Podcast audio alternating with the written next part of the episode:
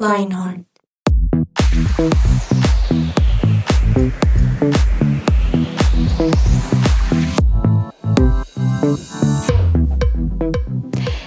Isabella Wims. Iba a cumplir 16 años y como regalo de cumpleaños quería un carro usado. Pero sus papás le dijeron que no iban a financiarle eso. Si realmente lo quería, debía conseguir el dinero por su cuenta. Así que le sugirieron iniciar un negocio. Isabela tomó 350 dólares que había ganado y ahorrado ofreciendo sus servicios como niñera.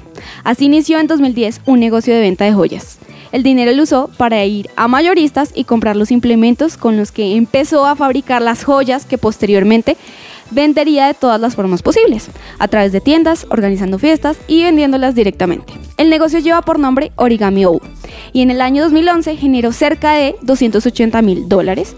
Para el 2012 el crecimiento del negocio fue muy grande y exponencial. Los ingresos alcanzaron los 24 millones de dólares. Hola a todos, ¿cómo están? Es un gusto saludarlos. Mi nombre es Natalia Sierra. Estamos en 180 grados con Lionheart y se preguntarán por qué contamos esta historia, por qué conté esta historia. Hoy vamos a hablar de dinero. Nuestro programa de hoy se llama Dinero Rentado, parte 2. Hoy me acompañan mejor dicho, unas personas espectaculares. Mi compañero de mesa, Juan Pablo, Juanita en el Control Master y unos invitados increíbles. Pero pues primero saludo a mi compañero de mesa, Juanpa, ¿cómo estás? ¿Cómo te ha ido? ¿Qué tal, hola, Nati? ¿Cómo estás? Bien, bien. ¿Tú qué tal? ¿Cómo vas? ¿Cómo, muy ¿cómo te bien. este tema? Bien, pues la verdad es que vamos a iniciar con algo muy, muy chévere y es con una pregunta. Y para empezar a unir la historia del principio.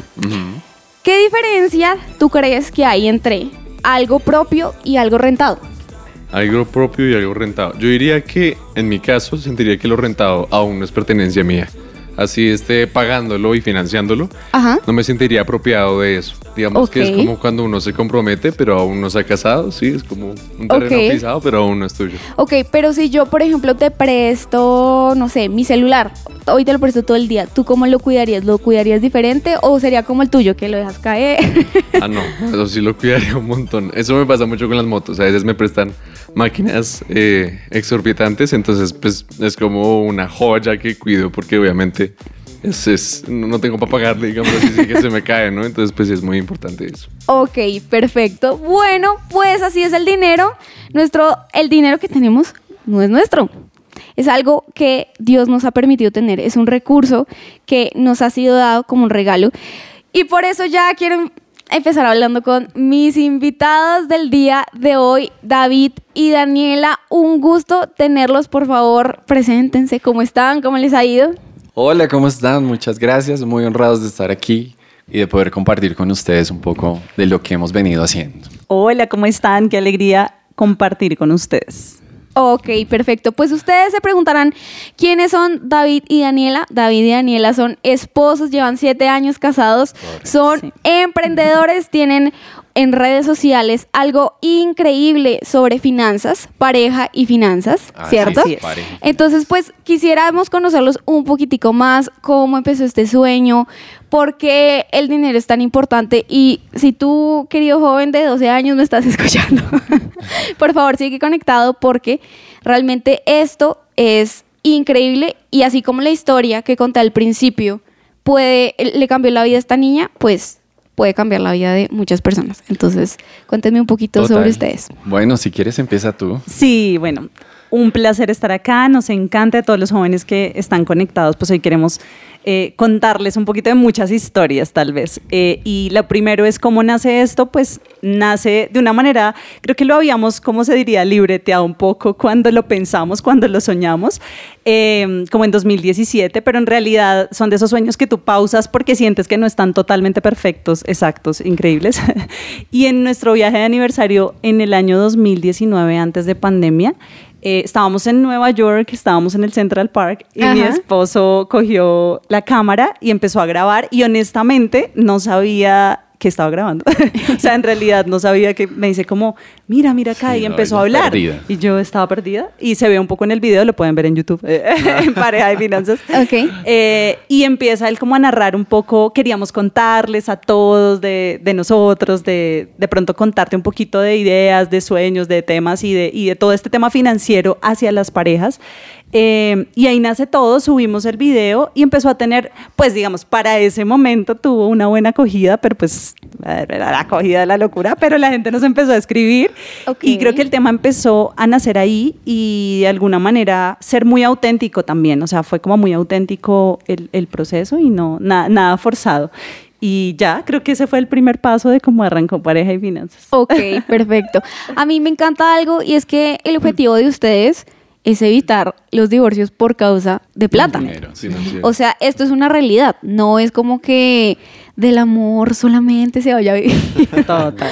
que es lo que muchas personas piensan, o tal vez muchos jóvenes tuvimos esa idea al principio, eh, pues sí, de nuestros años, como, ay, sí, cuando me enamore, vamos a vivir eh, de lo que venga, ¿cierto? Y no aterrizamos que esto es un problema muy grande, aún en parejas, pues, cristianas, amantes de Dios, o sea, si el dinero no, si las finanzas no están bien, es un tema difícil. Sí, cuando en América Latina, si no es el primer, la primera causa de divorcio, es la número dos. Wow. ¿sí?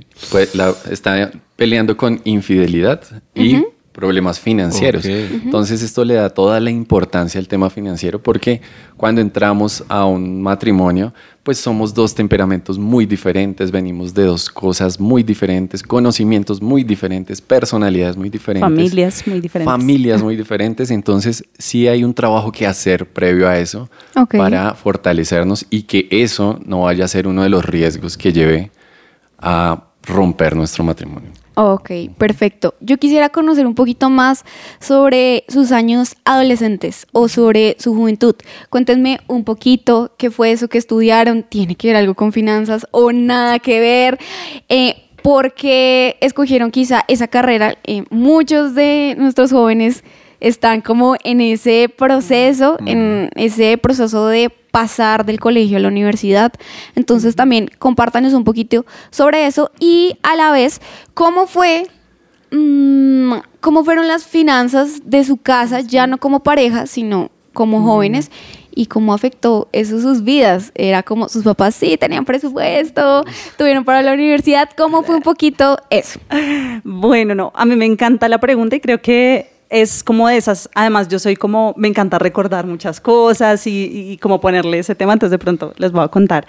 Yo pues vengo de una familia, soy hija única, entonces los que escuchan hijos únicos, ustedes son los consentidos, pero, pero en ese consentimiento, en ese cuidado, pues creo que a veces eh, uno puede perder el horizonte siendo como adolescente. Sin embargo, justo en la adolescencia, no sé, a partir como de los, de los, de los 12 años, mis papás entraron en una crisis económica un poco fuerte. Entonces yo tuve que ver como esa familia donde mamá tuvo que proveer mucho y el papá de pronto como que no le salían las cosas. Y empezó a perder, empezó y se buscó en la, en la deuda mucho refugio. Entonces eh, terminamos súper endeudados para todo, ¿no? Entonces eh, endeudados para el mercado, endeudados para el carro, endeudados para la casa. Y mi mamá empezó a cargar un tema de deuda enorme. Eh, durante este tiempo de adolescencia creo que... una cosa que sirvió muchísimo fue que mi mamá no fue ajena a involucrarme, ¿sí? O sea, en el sentido de, claro, no, no puedes como, como papá, de pronto no quieres que tus hijos lo sientan, pero Claro. era tan grande que fue difícil como Ocultarlo. ocultarlo. Ocultarlo. Entonces, en mí empezó a surgir este tema de, oye, ¿por qué mis papás están así? O sea, ¿qué pasó? A indagarles un poco, ven, ¿qué, qué, qué pasa con la economía? Cuando ya empecé a ver que los recursos eran más escasos, que ya el mercado no podías comer lo mismo, que empezaste a pedir ayuda de, de pronto de tu familia, eh, ya empiezas a ser muy consciente desde muy temprana edad y creo que me pasó un poco esa parte, ¿sí? Como venía de una comodidad de adolescente y fueron aproximadamente como de los 12 a los 18 años que fueron durísimos. O sea, esos fueron como los que tuvimos que vivir eh, situaciones, aún así mis papás como esforzándose por darme lo mejor. Y creo que en eso también determinó mi carrera universitaria mucho. Yo soy administradora de empresas eh, porque me encantó la administración porque sentía que podía tener un objetivo hacia muchas cosas. O sea, administrar no significa, de pronto dicen administrar empresas, pero tú administras tu vida, tú administras tu plata, tú administras todo. Exacto, es el principio de la administración. Entonces creo que lo llevo implícito desde que el tema de la administración me encantó de verdad, como que dije, esto es lo mío y puedo enfocarme hacia cualquier cosa y obviamente la transición a la universidad y de pronto algunos de los que me escuchan jóvenes tendrán la oportunidad de que papás te digan, oye, te tengo la universidad que quieras, pero a otros era como súper forzado de, oye, ¿qué voy a estudiar? Gracias a Dios era así la ñoña del colegio, entonces me gané una beca 50% y lo pude hacer, pero de pronto en esa etapa fue un momento donde fui muy consciente de la economía del hogar. Entonces creo que ese es un poquito en la mi historia. caso yo era el que no tenía para la universidad. Sí, sí. Yo vengo de un contexto muy humilde, yo crecí en Usme, en un barrio llamado La Aurora. Y pues allá cuando lo que, lo que había entre los jóvenes de mi edad, lo- el pensamiento más alto, y no porque esto sea malo, quiero aclararlo, era hacer un técnico en el SENA. También es bueno, claro, era una, una buena opción, eh, pero, pero se, nos, se nos limitaba mucho el pensamiento. Wow. Entonces yo sí dije, yo soy hijo de Dios, yo debo creer en que mi Dios puede suplir lo mejor para mí. Y creí que podía hacer una carrera universitaria. Wow. Ahí entré a la Universidad Distrital. ¿Y a los cuántos años entraste? A los 18. Wow. 18 logré entrar. Pagaba 80 mil pesos de semestre y pude pagarlos así. A veces me costaba. Imagínense el, el punto de, de- de- de humildad del que, del que venía. Ajá. Entonces, pero bueno, ahí empecé a estudiar, estudié electrónica y telecomunicaciones, soy ingeniero en telecomunicaciones. Wow. Y después pude hacer un máster en Business Intelligence and Big Data. Mi esposa también, no contaste, pero Ah, tienes una sí. especialización en finanzas. Sí, me quedaron gustando tanto las finanzas que hice mi especial. Y, y la hice chica. Me gradué a los 21, me gradué joven. Uy, joven. Eh, y hice la especialización de una. Entonces ya a los 22, empezando 23, ya tenía la especialización. Entonces fue, fue chévere como poderlo hacer así. Y ya hablándoles un poquito de, de- de mi adolescencia cuando crezco, crezco a los 16, 17 eh, también hay una quiebra por parte de mis papás, se pierde, se, se descapitaliza, que es como perder todo lo que has construido en mucho tiempo, tener que salir a venderlo y demás. Eh, entonces eso golpea mucho a nuestra familia y pues eh, todo este tema cobra sentido ya un poco es cuando me caso y, y me surge la pregunta, ¿voy a repetir lo que, lo que vi en mi casa o voy a construir algo diferente? Y ahí creo que empiezan a hacer todo Es esto un de reto, finanzas. un reto amplio. Wow, pues la verdad, todo lo que nos han dicho es demasiado inspirador. Tenemos muchísimas, muchísimas, muchísimas más preguntas. En nuestra siguiente sección vamos a estar hablando de cosas que les preguntaron los oyentes directamente a ustedes. Perfecto. Más allá del cartón.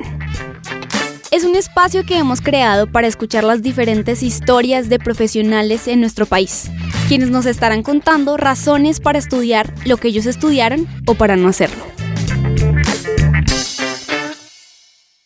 Y yo dije, pues tengo que, empaparme de la experiencia. En Australia tuve varios trabajos. Uno, que fueron reto de carácter. ¿Por qué? Porque era dejar mi comodidad y de hacer data y analytics por hacer cleaning, por ejemplo. Él es Oscar Iván Ortiz, economista, actualmente Digital Traffic Analytics Manager en Adidas a nivel Latinoamérica. Si no sabes qué significa eso, puedes googlearlo. Este economista nos cuenta cómo su carrera fue más bien una decisión por descarte y no algo que haya sido planeado previamente junto a sus papás desde su adolescencia. Apliqué, quería entrar a otras universidades, no sé, el Poli. En esa época era, digamos que, pues caro para mí porque yo, pues como les dije, mis papás se separaron y la casa solo tenía un ingreso y mi mamá nos daba, digamos que lo suficiente, pero no lo que necesitábamos para la universidad. Entonces, de por sí la universidad la iba a pagar yo y pues terminé pagándola yo. ¿Y Eh, cómo la pagaste? Estudiaba de noche y trabajaba de día en un montón de trabajos que, que- que tuve, sí, un montón. Pero al final, la pregunta es si, que es porque escogí economía y, y si, cómo llegué allá. Simplemente fue un por descarte, porque entre probar muchas universidades, de pronto rechazos Ujú, y al final que, bueno, no sé si, si Dios metiendo la mano porque no era mi camino.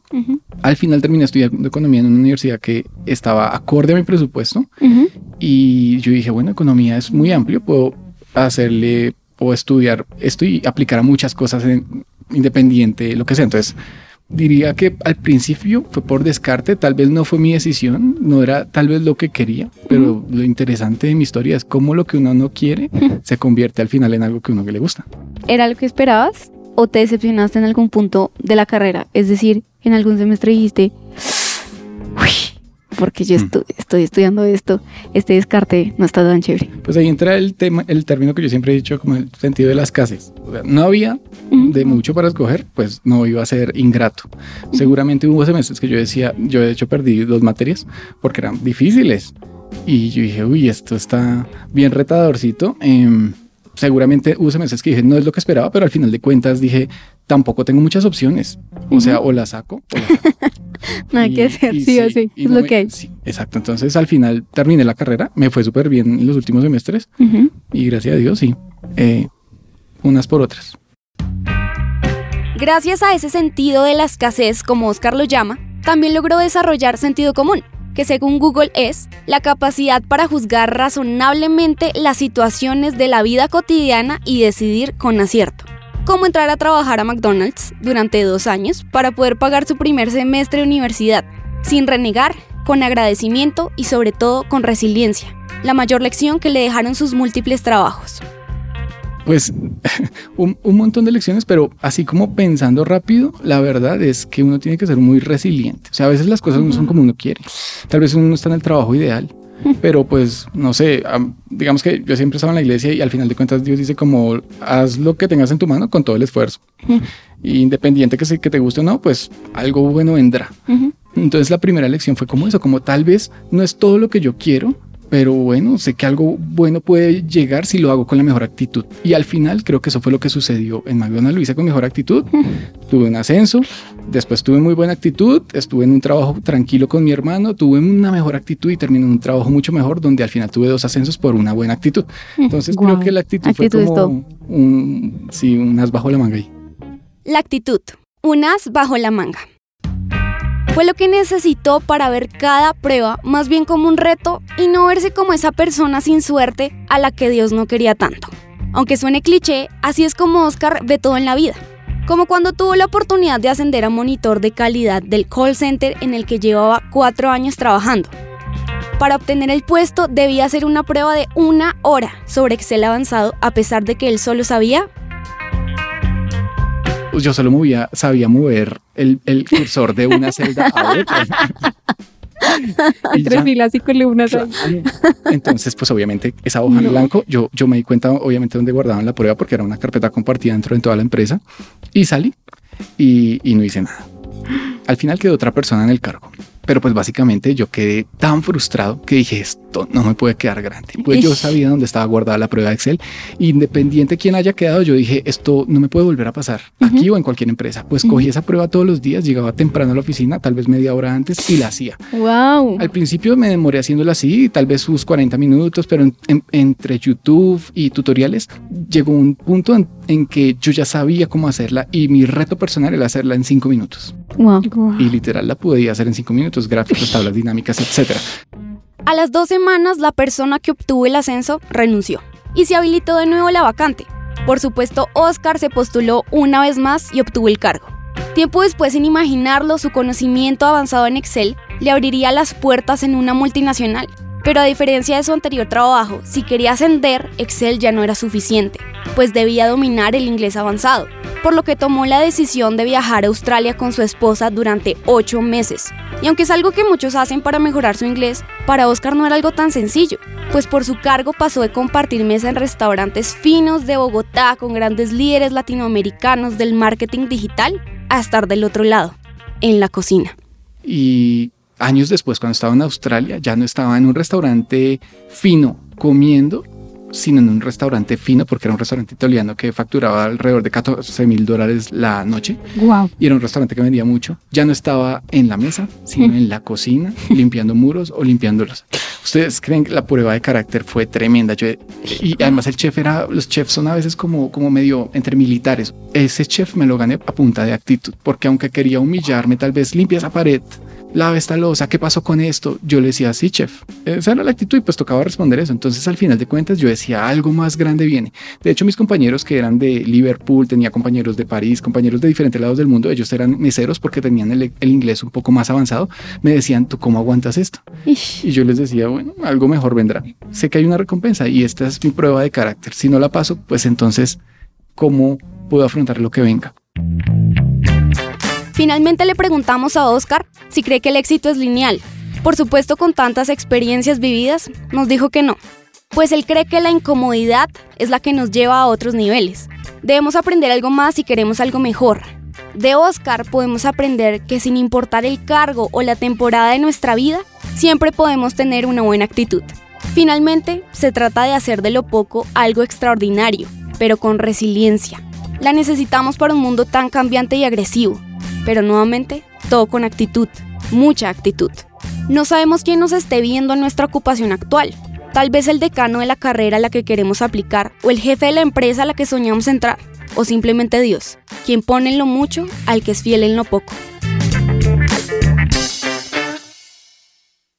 Su presencia radio.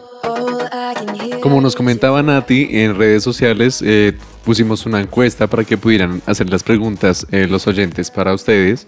Entonces directamente preguntaron, por ejemplo, ¿cuáles son los principales errores al momento de administrar el dinero? Súper. Entonces creemos y, y viendo un poco la población, digamos, de estamos jóvenes y amados jóvenes, uno siempre dice, oh, la vida no se va a pasar y la vida se pasa. Sí. o sea, esto es, es, muy rápido. Es muy rápido. o sea, yo siento que hace nada tenía 18, entonces eh, creo que es empezar a cultivar hábitos. El tema no es cuánto te ganas, sino cuánto te gastas y cómo lo gastas. Wow. Y sentimos que a veces, si nuestros papás nos dan una mesada, no sé, yo también fui la que vendí dulces, zapatos, de todo en el, en el colegio para, para tener más plata y para tener mi plata eh, siento que somos, empezamos a administrar de manera tan errónea que todo lo que nos llega no lo gastamos y poco pensamos en el ahorro. Entonces siento que este tema de, de, ganar y de empezar a gastar sin una planeación, aun cuando eres pequeño, aun cuando eres muy joven, es uno de los principales errores porque permites que ese hábito lo vayas como adaptando a tu vida y es lo que vas a replicar cuando tengas 25, cuando tengas 30 y por el resto de tu vida. Entonces siento que el cómo gastas, la falta de la percepción del, del ahorro y, y, creo que el dominio propio, o sea, el dominio propio tiene, tenemos que tenerlo a la hora de manejar las finanzas. Exactamente. O sea, si me voy a comer eh, la pizza con mis amigos, yo tengo que saber que, ok, voy predeterminado que me voy a comer la pizza con mis amigos. no la pizza hoy, mañana el cafecito, pasado mañana sin me saber qué va a pasar. exacto. y ustedes qué opinan de la inversión en un joven? Porque sabemos que el ahorro es súper importante, pero la inversión es exponencial. Entonces, ¿ustedes qué opinan de que un joven pueda invertir yo creo que puede hacerlo. Hemos visto historias de gente muy inspiradora, de muchachos que arrancaron muy pequeños en el mundo de las inversiones a aprender, aprender de bolsa, de trading, de diferentes... Hay muchos vehículos. Tienes que, digamos que tienes que encontrar tu vehículo correcto para iniciar, pero creemos que es muy posible. Si hay una visión, que ese era el bonus que yo le iba a agregar a esos errores financieros, eh, el bonus es no vivas como si fueras a vivir 200, 300 años. No, tu tiempo es limitado en la tierra. Y tienes que pensar en que eh, los 80 años o 90 que Dios te dé, pues se van a acabar en algún momento. Y a veces los jóvenes pensamos como, ah, eso más adelante lo pongo o yo me organizo financieramente o hago un presupuesto cuando gane realmente plata. Y no, esto tiene que empezar como un hábito desde muy temprano. Y, teniendo ese hábito, lo primero que yo diría antes de que vayan a invertir es organiza tu casa. Organízala con un presupuesto, organiza qué te está entrando, cómo lo estás gastando, qué cosas estás, a, qué cosas le estás apuntando, las prioridades de tu vida, cuáles son. Y una vez organizada la casa, a darle a uno de los vehículos financieros que existen en el mercado y empieza a invertir. Sí se puede. Y educarse. Y educarse. No se puede, un, un, hay una, un asterisco gigante. A veces el mundo actual nos está vendiendo que tú te haces eh, trader y vas a ser el inversionista más millonario de la Tierra en dos meses. No, cuidado porque todo va a requerir mucha educación, que te metas de fondo en las cosas. Claro. No, no creas en las falsas promesas que hoy hacen muchas compañías de que en seis meses ya vas a, vas a estar ganando mucho dinero. No. Claro, sobre todo cosas como el trading, que ahorita está súper eh, en tendencia y la verdad es que es algo buenísimo, pero hay una diferencia muy grande si se tiene educación y no se tiene educación. Si no se tiene educación, casi que estás entrando como un casino, al azar, a ver, Exacto. pero si tienes la educación y estudiaste, vas a saber cómo hacerlo y no se va a volver como algo de azar. Me encanta. Esto, esto hablando, digamos, en financieras generales, pero ya en el mundo eh, cristiano, religioso, eh, consideramos algo muy, muy cotidiano y es el diezmo y la ofrenda. ¿Para ustedes esto es importante? Claro. Para nosotros es, creo que, la base de, de- de todo lo que hablamos y tal vez porque creemos que es un principio que incluso es tan poderoso, la- el, principio de la siembra y la cosecha, que es hasta transversal a la religión. O sea, me refiero, no se trata de, de- de- de a que yo estoy afiliado, sino que de alguna manera cada vez que yo doy, que siembro en otros, algo se activa hacia nosotros. Y de hecho nosotros, nuestra base, nuestro modelo que trabajamos está muy focalizado incluso en una parte del presupuesto. A gente que no cree en el diezmo, le decimos hay que dar. Wow. Y parte de eso es, es de verdad porque creemos que es una ley espiritual que puede, mejor dicho, traer un fruto enorme. Sí, total. De hecho, este no es un tema, como decías tú, no es un tema meramente religioso, ni cristiano, ni de alguna índole eh, eh, religiosa, eh, sino que tiene que ver con la generalidad. Eh, te contaba ahorita hace un rato de ejemplos como Bill Gates. Bill Gates eh, es filántropo. ¿Sí? Solo que le llaman distinto, ¿no? No es el diezmo, no es el diezmador, no el ofrendador. El ofrendador, Sino el filántropo. Ajá. Y él da el 50, entre el 50 y el 60% de todos sus ingresos los dona en Wow. fundaciones. Y este señor ha hablado, así como otros, Warren Buffett y otros millonarios en el mundo hablan del dar. Y lo ponen como un gran principio de ellos. Y, y saben que la ley de siembra y cosecha es real y que tenemos que dar para recibir. Entonces es un tema que tenemos que aplicar también nosotros, cómo no, si, si somos hijos de Dios, cómo, cómo no más, ¿sí? Es bien importante. Totalmente. La verdad es que todo lo que nosotros sembremos, Dios lo va a, multiplicar. Y hay algo impresionante y es que también el diezmo ah, ya va directamente relacionado con una iglesia. Eh, ¿Por qué? Porque nosotros queremos expandir pues el reino de Dios. Y es cierto que el reino de Dios, cuando eh, es más grande, cuando la estructura, cuando se ponen más sillas, cuando se puede financiar a un lugar para que la iglesia se congregue, pues es impresionante, porque a cuántos no nos, a cuántos no nos ha bendecido, pues eh, estar en una iglesia. Bueno, vamos a hablar de muchas más cosas con nuestros invitados eh, más adelante. Lo que Dios tiene Para ti. para ti.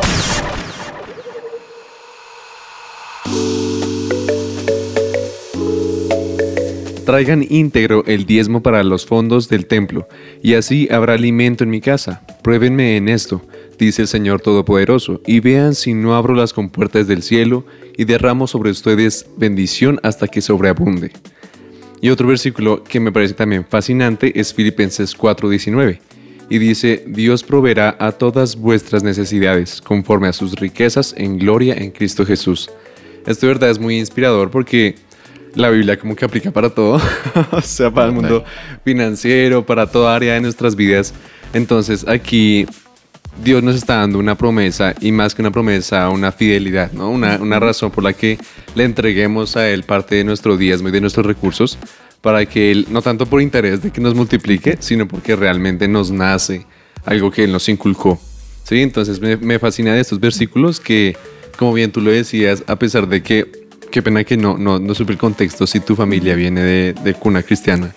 Pues la mía llegaron, pero fueron los que como que llegaron, pero en el tiempo se distanciaron y gracias a ellos yo quedé y fui la que como que sus, Permaneció. sostuve y permaneció eh, eh, esta Oh, parte. Entonces como que yo viera de ellos el, el diezmo, El diezmo, y el sí. todo. No, o sea, realmente fue algo que aprendí, creo que fue con Dios. O sea, en realidad decirle, Dios, yo quiero aportar para tu casa y para tu reino. Y ahí, entonces yo me acuerdo mis sobrecitos llenos de moneditas. Yo, yo ahorraba mi diezmo de lo que me quedaba, entonces dos mil pesitos todo, y llegaba con mi sobrecito lleno de, de- de Wow, moneditas. increíble. Adelante y le decía, Señor, es poquito, pero lo hago con todo mi amor. Wow. Y, y desde muy chiquita, te- recuerdo desde los 11 años que decidí meterme en, en la iglesia y en la visión de Dios con toda, desde ahí empecé a, a ofrendar y a diezmar. Me encanta. Bueno, yo quiero hacerles una pregunta y es una pregunta muy sencilla, pero también puede ser compleja para un joven, porque puede decir, bueno, chévere, pero ¿cómo empiezo? ¿Cómo empezar un ahorro? ¿Con qué objetivo? Porque, por ejemplo, cuando yo tenía por ahí unos 13, 14 años, recuerdo que sí, empezaba a recibir o mesada o hacía pequeños trabajos, vendía dulces, todas estas cosas, pero siempre se me acababa el dinero en diciembre. O sea, en diciembre era, ay, es que me quiero comprar esto, esto, esto, y era mi objetivo. ¿Ustedes creen que eso eh, es chévere, vale la pena? ¿O les recomiendan como, no, pues gástate una cosita, pero ahorra para algo después? Y otra cosa que eh, antes de que me respondan, siento que a veces uno ahorra para emergencias, ¿saben? Como que uno tiene su presupuesto, pero pasó algo y se fue. Emergencia puede ser una lo que es emergencia para ti y emergencia para mí. Emergencia para Dani puede ser, no, es que tengo que pagar el arriendo de mi casa. Emergencia para un joven, "Ay, no, es que mañana tengo plan con mis amigos, ¿cierto? Entonces, ¿cómo tener un ahorro, pues, sea duradero en el tiempo? Esa, esa pregunta toca otra vez eh, el tema del presupuesto. Y nosotros tenemos un regalo ahí especial para todos los que estén escuchando. Uy. este- este. Súper, súper. No, perdón. Eh, y pueden entrar a www.parejayfinanzas.com slash presupuesto. Ok. Allí van a encontrar un formato que hicimos junto con mi esposa, eh, que es interactivo, porque decimos, no, pues a un joven, eh, a nosotros los millennials, nos da jartera pensar en un, en un presupuesto y cómo se hace y, y la matemática de eso, qué pereza, ¿cierto? Entonces dijimos, bueno, hagámoslo fácil, hagámoslo formulado, que la gente solo tenga que entrar, meter las cifras y esto ya le dé indicadores de cómo van sus finanzas, les muestre rápidamente unas cosas muy chéveres que hay ahí. Entonces pueden entrar y descargarlo completamente gratis. Eso, eso, ¿y por qué hablo de esto? Porque ahí hay cuatro categorías. La primera es vivir, la segunda proyectar, la tercera prever, que es el Wow. fondo de imprevistos. Ok. Y el cuarto es el dar, que- del cual ya hablamos. Entonces, en ese fondo de imprevistos, nosotros creemos que hay que destinar por lo menos el 5% de nuestros ingresos mensualmente a un fondo que resuelva alguna cosa que pueda pasarnos, ¿sí? Que, que, que- que nos puede pasar algo, algún arreglo repentino, algo que nos surgió, una gripa que nos dio y tocó comprar unas pastillas, Claro, un imprevisto. algo, ¿sí? algo simple. Entonces, eso es bien importante pensarlo y siempre tenerlo en mente porque a todos nos pueden pasar cosas. Ahora, con respecto al ahorro, eso sí ya va en la categoría de proyectar, la segunda que les mencioné. Y eso tiene lo que, como tú lo hiciste, está bien, porque siempre les decimos lo importante del ahorro, empezando, es ponle un nombre y un objetivo. Ok. ¿A qué le quieres pegar con eso? ¿Sí? ¿A, a- a dónde quieres llegar? No, necesito comprarme una bicicleta. Listo, ponle a ese ahorro, ahorro bicicleta, que sea muy claro. Porque si no le pones nombre, va a llegar cualquier cosa como en la película de App, ¿cierto? Con Sí, los, los claro. viejitos que se pinchaban y se iban gastando la plata. Ah, sí, sí, los sí. Y eso que ellos nunca le tenían el pudieron. propósito, Ay, claro, ¿cierto? sí, sí, Pero sí, si le iban gastando lo que, lo que iba saliendo, no, es que el ahorro no es imprevisto, es- son dos cosas diferentes. ¿no? El imprevisto es una cosa, es un fondo Ajá. aparte, y mi ahorro es mi ahorro para las cosas que yo quiero alcanzar. Entonces, que la bicicleta, que quiero comprarme algún maletín, algo, algún gusto que me quiera dar, un iPad, lo que, lo que sea, tienes que meterlo con el nombre y ahí ya empiezas a desarrollar el ahorro. Sí. Y el ahorro, eh, creo que algo que a nosotros nos rompió la cabeza y nos gusta enseñarlo es que uno pueda ver el ahorro como un gasto fijo, ¿sí? ¿A qué nos Wow. referimos? Como si tú dijeras, oye, tengo que separarlo de los transportes y pues sabemos que todos los jóvenes acá ya hay que pereza el Transmilenio, entonces son felices cogiendo Uber y Didi, Sí, sí, whatever. sí, es entonces, cierto. pero claro, a veces hay, hay- hay que destinar, así como destinas para tu transporte o tu comida o tus salidas con los amigos, necesitas destinar el ahorro como si fuera ese gasto fijo. Y cuando lo ves así, no, no ahorras de lo que te sobra, sino ahorras o sea, hace parte de tu gasto, hace parte de tu flujo. Entonces, eso también creemos que es súper importante y de pronto sí decirles, pilas con porque pasa en todos, o sea, teniendo poquito, teniendo mucho en la edad que tengas, pasa mucho que vemos ciertas cosas como las salidas, como cosas así, como si fueran un improviso. Ay, no, es que esto es súper variable. Ay, es que yo no sabía. Total, ¿Sí? total. No, o sea, tienes A mí me ser. pasa todavía. Sí, entonces tienes que ser, no porque no es impre- imprevisto, es realmente una cosa que O el no pudiste prever. 5, imprevisto.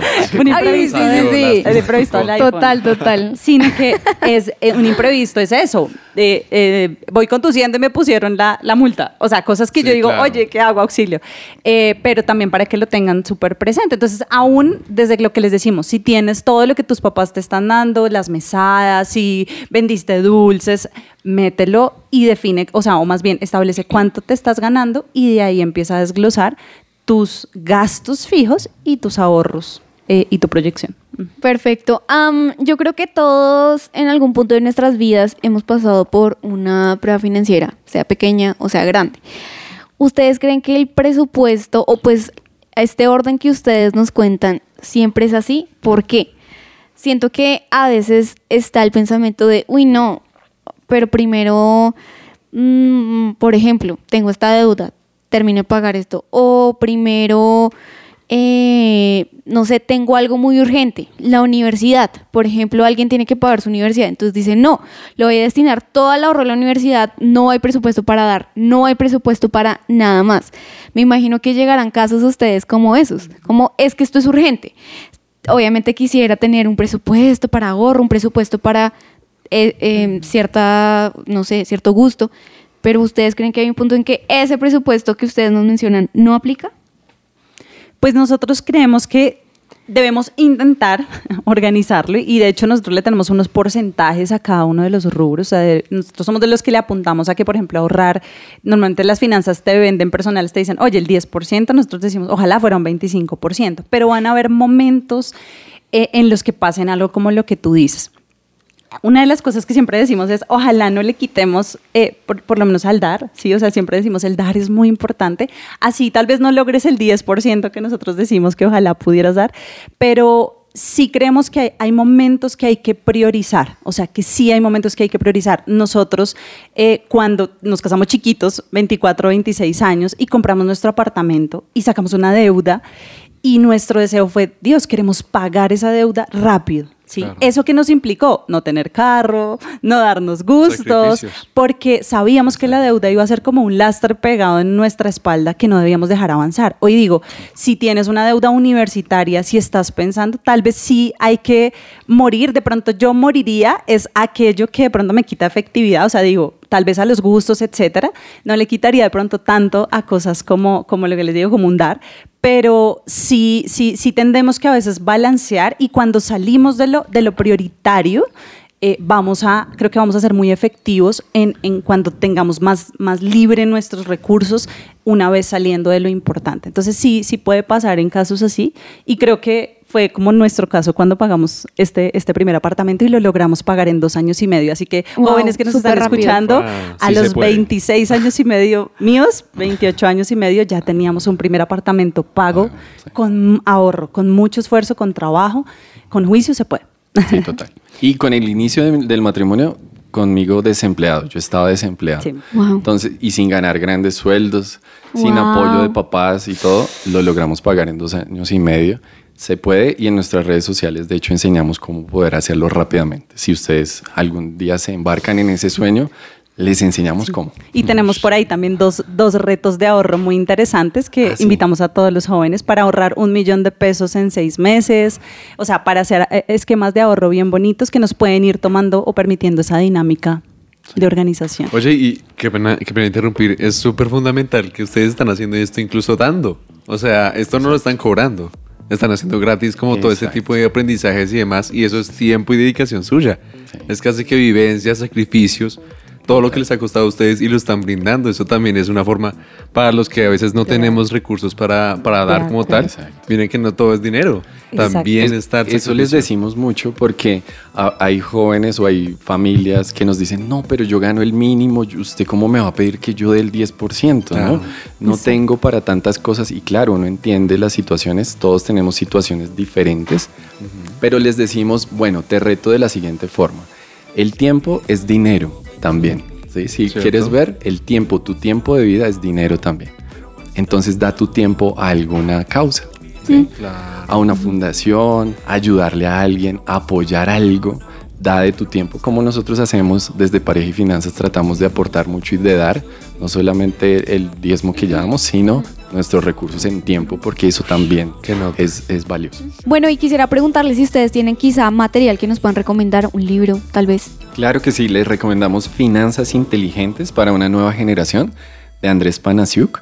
Ahí hay 10 lecciones que todo adolescente debe aprender sobre el dinero. Entonces ese libro les va a ayudar muchísimo. Y es impresionante lo que dicen, porque yo creo que entre más uno da, más recibe. Total. Es un principio bíblico, como nos mencionabas Juanpa, Malaquías 3.10 dice, traigan íntegro el diezmo para los fondos del templo y así habrá alimento en mi casa. Pruébenme en esto, dice el Señor, y vean si no abro las compuertas del cielo y derramo sobre, sobre ustedes bendición hasta que sobreabunde. Ustedes han dado y por eso han recibido. Así que fue un gusto tenerlos aquí con nosotros. Ya saben, pueden encontrarlos en redes sociales. Sal- Salen como pareja Así finanzas. arroba pareja y finanzas en Instagram, en TikTok, en YouTube Y Facebook. y Facebook. Mejor dicho, si usted se está preguntando cómo hago para organizarme, ahí pueden hacerlo de una forma práctica. Ya literalmente yo le estaba acá echando el ojito y sí, eh, el, ojito a la página y súper, súper chévere. Entonces fue un gusto tenerlos con nosotros. Eh, los esperamos algún día otra vez. Vuelvan, por favor, Claro porque sí, aprendimos sí. muchísimo. Y bueno, muchas gracias a ustedes, oyentes, por escucharnos una vez más. Esto fue 180 grados con Lionheart y me despido de ustedes. Chao, Chao, que estén abrazo. bien. Chao. Gracias.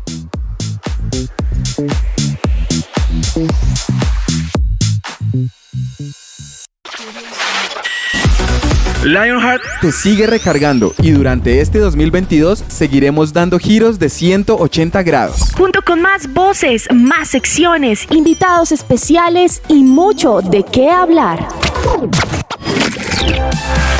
Seguiremos acompañando tu día y disfrutando de tu compañía. Lionheart, solo aquí por su presencia radio. Escucha nuestros podcasts en tu plataforma digital favorita.